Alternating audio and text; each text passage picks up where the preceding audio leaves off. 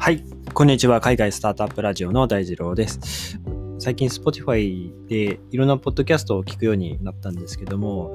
まあ、そろそろ自分も自分の配信にサムネイルとか作ってもいいのかな、どうなのかなって思ったりしているところでして、まあ自分のまあ、Twitter のアイコンとか、まあ、最初は僕も、あの、自分のこう、なんていうんですかね、えー、写真に、えー、セルフィーに、えー、海外スタートアップラジオって、えまあ、自分で作ったサムネイルで投稿してたんですけど、まあ、しばらくして NFT をアイコンにして配信し始めてから、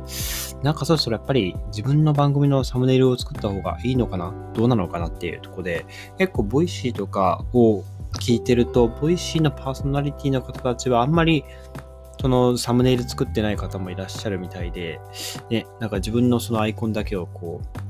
登録してるだけの方もいらっしゃっていて、まあ、著名人の方と、まあ、そ、そこまでというか、あの、まだまだこれからっていう方たちは自分のサムネイルしっかりこう、何の番組ですよって、こう、一目でサムネイル見ただけで分かるようにした方がいいのかなっていう、まあ、原点に、えー、変えろうかな、どうしようかなと、えー、悩んでいるところですっていう、まあ、前置き、さておきですね。えっと、今日はですね、えー、NFT を、まあ、分散化して所有できるフラクショナルっていう、えー、まあ、Web3 のアプリケーションといえば、いうのが正しいのかな。えっと、まあ、たまたまですね、えっと、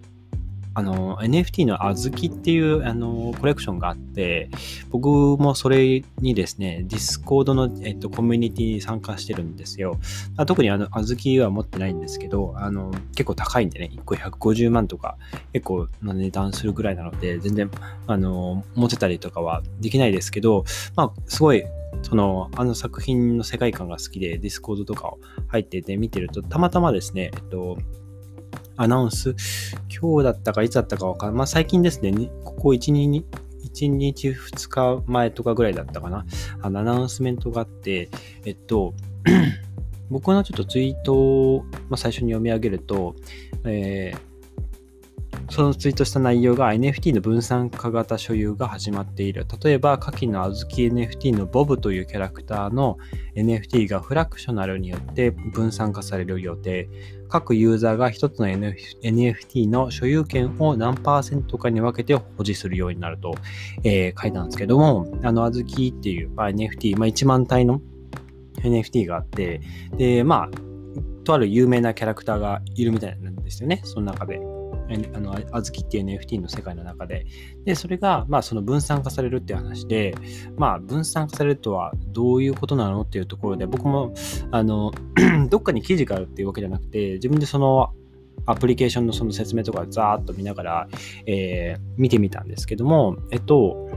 この、まあ、有名なところだと、えっと、今、えー、 CryptoPunks、えー、まあ、世界最古の NFT と呼ばれてますよね。その CryptoPunks、えー、 Cool Cats、 Bored Ape Yacht Club とか、かなり有名どころの、えっ、と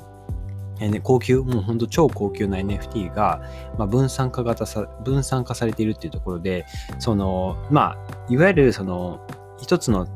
例えば CryptoPunks だったら、まあ一つ1000万とかするじゃないですか。それのあの何パーセントかを自分も持ってますよっていうのを、まああの、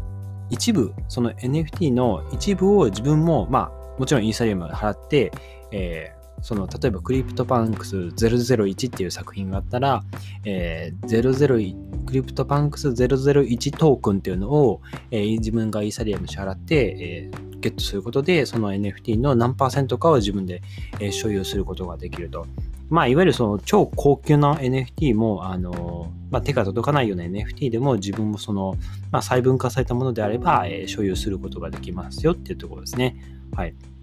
まあ、これだけだと、なんかあんまりメリットっていうのは、まあ、薄いのかなと思っていて、で、どういうところにメリットがあるんだろうって見ていったときに、クリプトバンクスの作品で、えっと、へあの一つですね、作品の名前でヘッド DAO って書いてあるやつがあって、あ、なるほど DAO に使うのかというところでですね、ちょっとあの、画伝、自分の中で画伝が言ったところがあって、えっと、いわゆる DAO ですね、えー、Decentralized Autonomous Organization ですね、自立分散化型組織っていう、まあ、割と今流行りの、その、新しいその、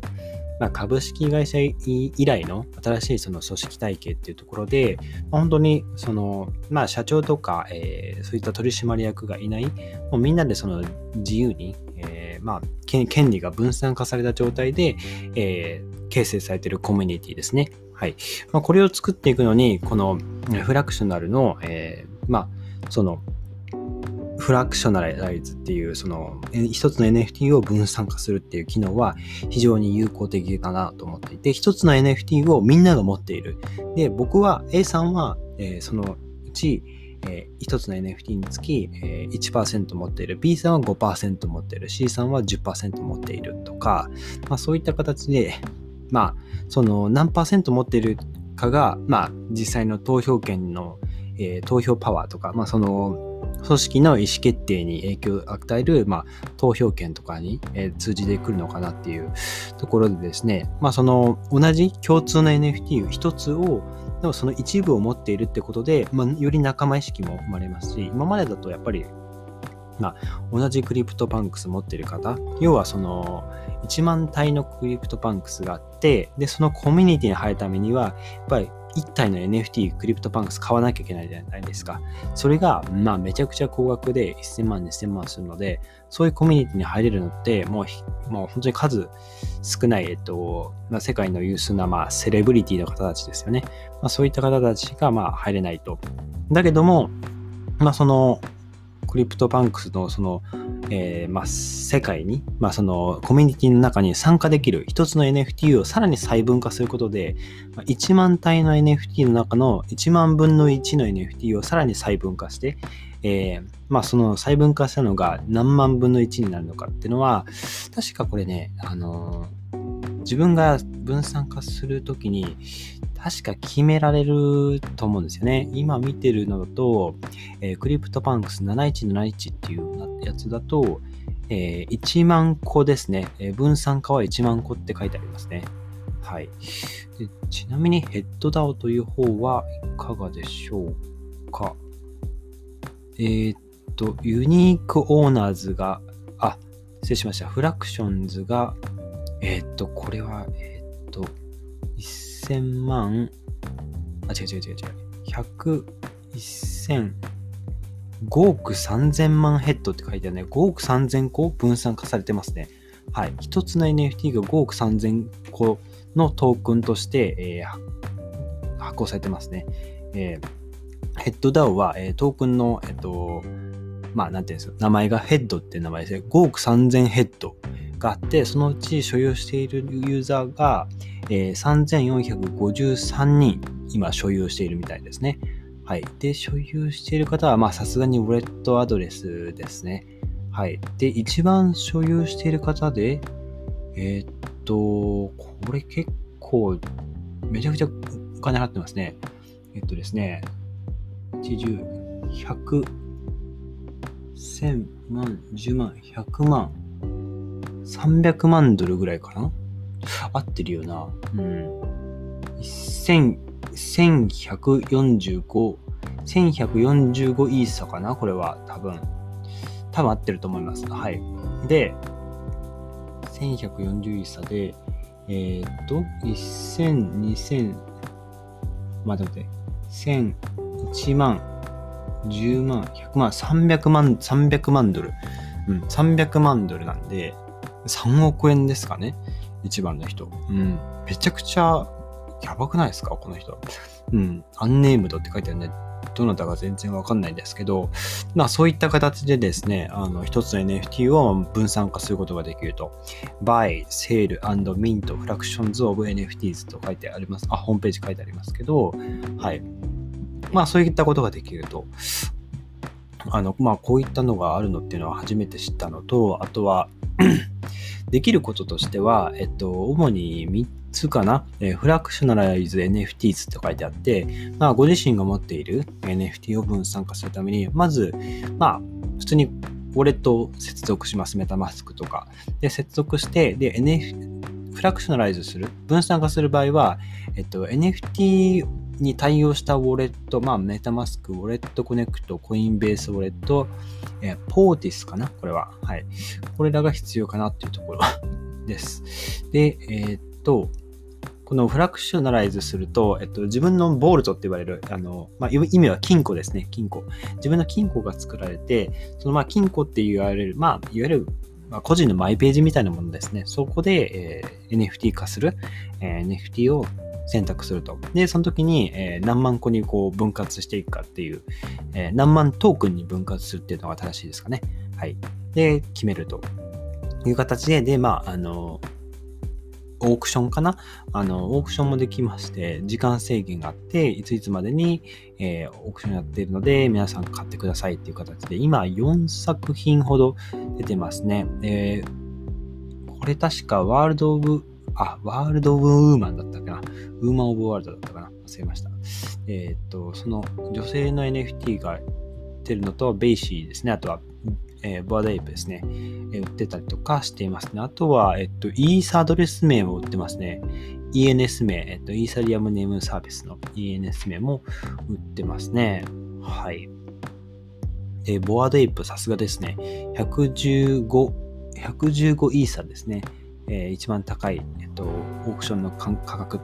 出てますね。115イーサでどれぐらいのこのトークンが、分散化されたトークンをもらえるのかなっていうところですけどね。はい。という感じでですね、あの、まあ、NFT を分散化するっていう、まあ、アプリケーションがあるという、まあ、ご紹介ですね。はい。まあ、ということでですね、まあ、この、まあ、可能性っていうと、どうでしょうね。やっぱり、まあ、DAO 化するってところに一番、まあ、貢献しやすいような、あの、まあ、DAO 化の仕組み作りに貢献できるようなアプリケーションなのかなと思うので、うん、まあ一応ですね、えっ、ー、と、 CryptoPunks で言うと、28個かな？多分28体の CryptoPunks が、えー、NF、えっと、分散化が、分散型、分散化されてますね。はい、 Bored Ape だと26個、 Cool Cats だと31個。に、えー、分散化されてますね。はい。まあ、というような感じですね。まあ、こんな動きも結構面白いなってところで、まあ、これがどうやって今後、その、